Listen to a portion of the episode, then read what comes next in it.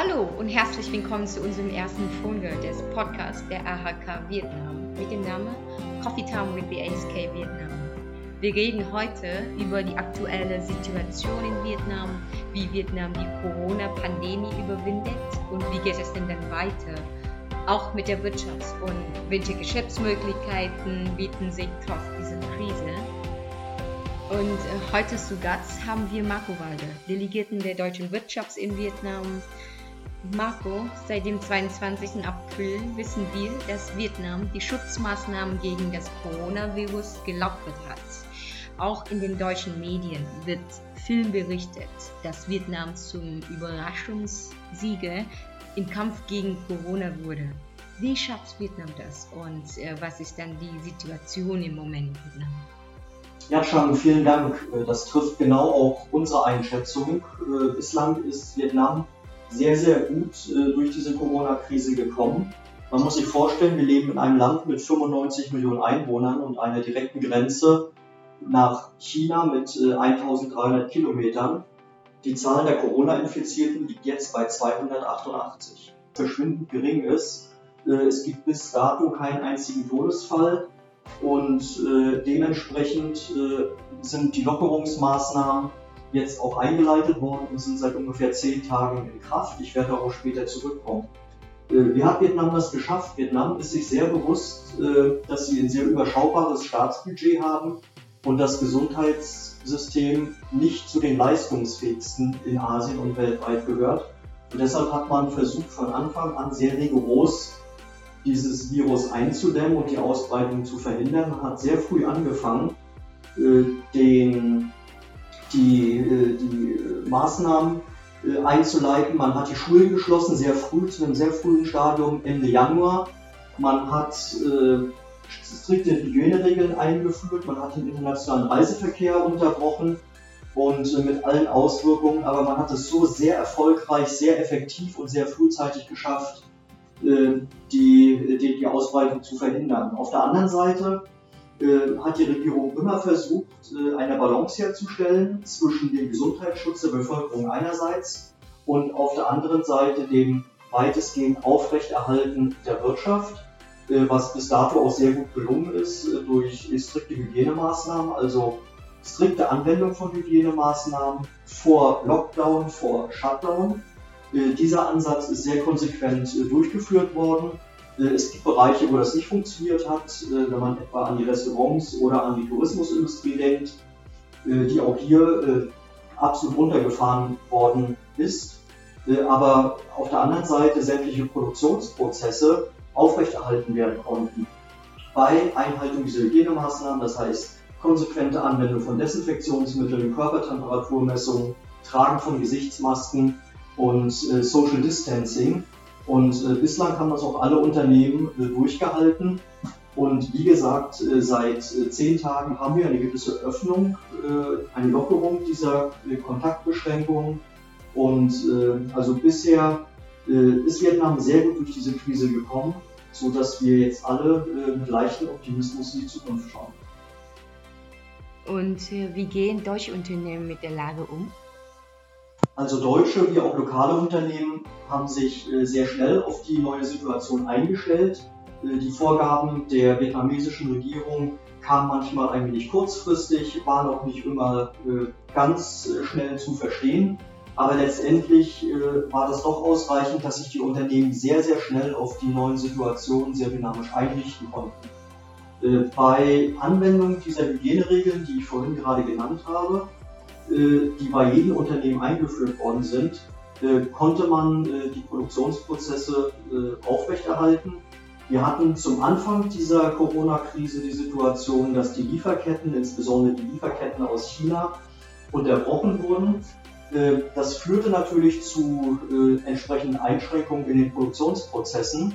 Diese Lieferkettenunterbrechungen sind alle wieder aufgehoben, die Lieferketten funktionieren es gibt jetzt ein anderes Ende, äh, ein anderes äh, Problem am anderen Ende der Produktion sozusagen, nämlich dass die Absatzmärkte insbesondere in Westeuropa äh, und auch in Nordamerika jetzt erstmal weggebrochen sind und man sich natürlich jetzt gut überlegen muss, in welchem Umfang, mit welchen Kapazitäten hält man die Produktion aufrecht.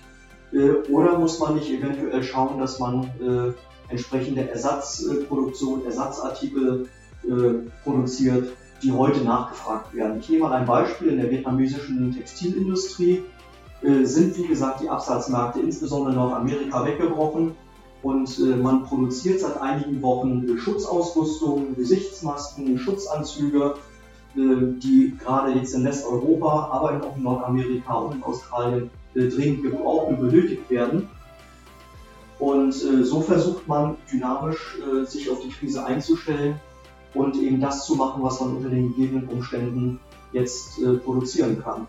Alles in allem fährt äh, jeder so ein bisschen auf Sicht, äh, schaut auf der einen Seite, was wird wirtschaftlich nachgefragt, was ist äh, medizinisch notwendig, welche Einschränkungen müssen auch heute sein, was ist auch die Situation meiner Mitarbeiter, ganz, ganz wichtig, was bedeutet die Anfahrt und die Abfahrt zu, der, zu, zu dem Betrieb, zu dem Unternehmen, ist das gewährleistet durch Massentransporte oder fährt jeder individuell lieber mit seinem Moped? Wie kann ich so etwas fördern aus Unternehmenssicht? Äh, was mache ich mit Mitarbeiterinnen und Mitarbeitern, die schulpflichtige Kinder haben? Die Schulen sind bis dato noch geschlossen. Äh, ist die Betreuung gesichert? Äh, kann ich flexible Arbeitszeitmodelle wie Homeoffice oder eine Kombination aus Homeoffice und Präsenzpflicht anbieten? Und hier ist jeder gefordert, mit einem geschickten Management die Belegschaft bei Laune zu halten, sozusagen, und auf der anderen Seite natürlich den Geschäftsbetrieb aufrechtzuerhalten außerordentlich schwierig, äh, ich habe das vorhin schon erwähnt, im Bereich der Restaurants und der Hotels, äh, wo im Moment äh, so gut überhaupt nichts geht, weil einfach die internationalen Touristen im Moment nicht nach Vietnam reisen können und die Angebote annehmen können. Aber alle anderen Bereiche, auch Dienstleistungsbereiche wie die Logistik beispielsweise, die sind voll arbeitsfähig und die Produktionsprozesse ohnehin, ich habe es gerade beschrieben. Wie geht es denn weiter in Vietnam? Auch das hatte ich schon kurz beschrieben. Derzeit äh, erleben wir eine erste anfängliche Öffnung des Landes und eine Lockerung äh, der, Kon der Kontaktbeschränkungen. Äh, diese Lockerungsmaßnahmen sind jetzt seit ungefähr zehn Tagen in Kraft äh, und de facto äh, diese Woche voll im Gange. Äh, wir sehen ein Hochfahren des Landes, des öffentlichen Lebens, aber auch der Wirtschaft und äh, bisher sehr, sehr erfolgreich, äh, wie man ohnehin sagen muss, dass äh, alle Vietnamesen sehr diszipliniert sich verhalten, insbesondere bei der Einhaltung der Hygieneregeln.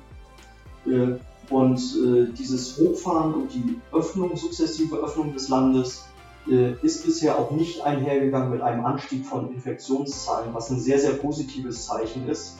Und jeder Tag, der jetzt weiter vergeht unter diesen positiven Vorzeichen, bringt natürlich mehr und mehr Optimismus und äh, hoffentlich auch ein Stückchen mehr Normalität.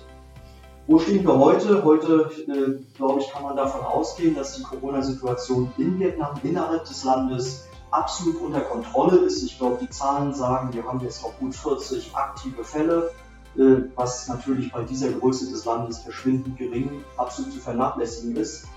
Äh, wir werden ab nächste Woche werden die Schulen wieder äh, geöffnet und die Universitäten geöffnet für entsprechenden Präsenzunterricht in diesen Einrichtungen, äh, auch unter Einhaltung der Hygieneregeln.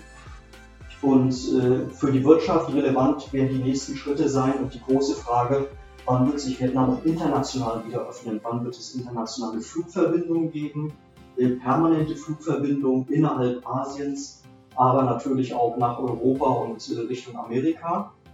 Äh, wann äh, können die Firmen beispielsweise ausländische Experten und ausländische Fachkräfte und Expats äh, wieder nach Vietnam holen, um bestimmte Produktionsprozesse, um bestimmte technische Fragen besser lösen zu können. Wie geht man um mit den Quarantänebedingungen? Es liegt auf der Hand, im Moment kann keiner kommen und der, der kommen könnte, müsste 14 Tage in Quarantäne samt seiner Familie das sind natürlich denkbar ungünstige Voraussetzungen, äh, damit ausländische Experten äh, wieder ins Land können. Und das, ist, das werden die nächsten Schritte sein und ich glaube, das wird dann in einigen Wochen auch die Frage sein, die Vietnam entscheiden muss, inwieweit öffnen wir uns wieder gegenüber dem Ausland. Es gibt bestimmte oder es gab bestimmte Einschränkungen hinsichtlich der Erteilung von Arbeitsgenehmigungen für ausländische Fachkräfte, aber auch das ist seit Anfang Mai äh, wieder auf die Normalsituation äh, zurückgefahren worden, sodass das äh, mittlerweile kein Problem ist. Also der Ausblick äh, ist außerordentlich äh, optimistisch. Äh, auch internationale äh, Agenturen und Organisationen gehen davon aus, dass Vietnam eines der wenigen Länder in Asien sein wird, die trotz dieser Krise noch ein positives Wirtschaftswachstum auch in 2020 verzeichnen wird. Eine ursprüngliche Planung mit 6,8 Prozent ist natürlich nicht zu denken, aber äh, 3% äh, halten die internationalen Organisationen durchweg noch für möglich. Vielen Dank für deine interessante Information. Ah, jetzt kommen wir zur letzten Frage.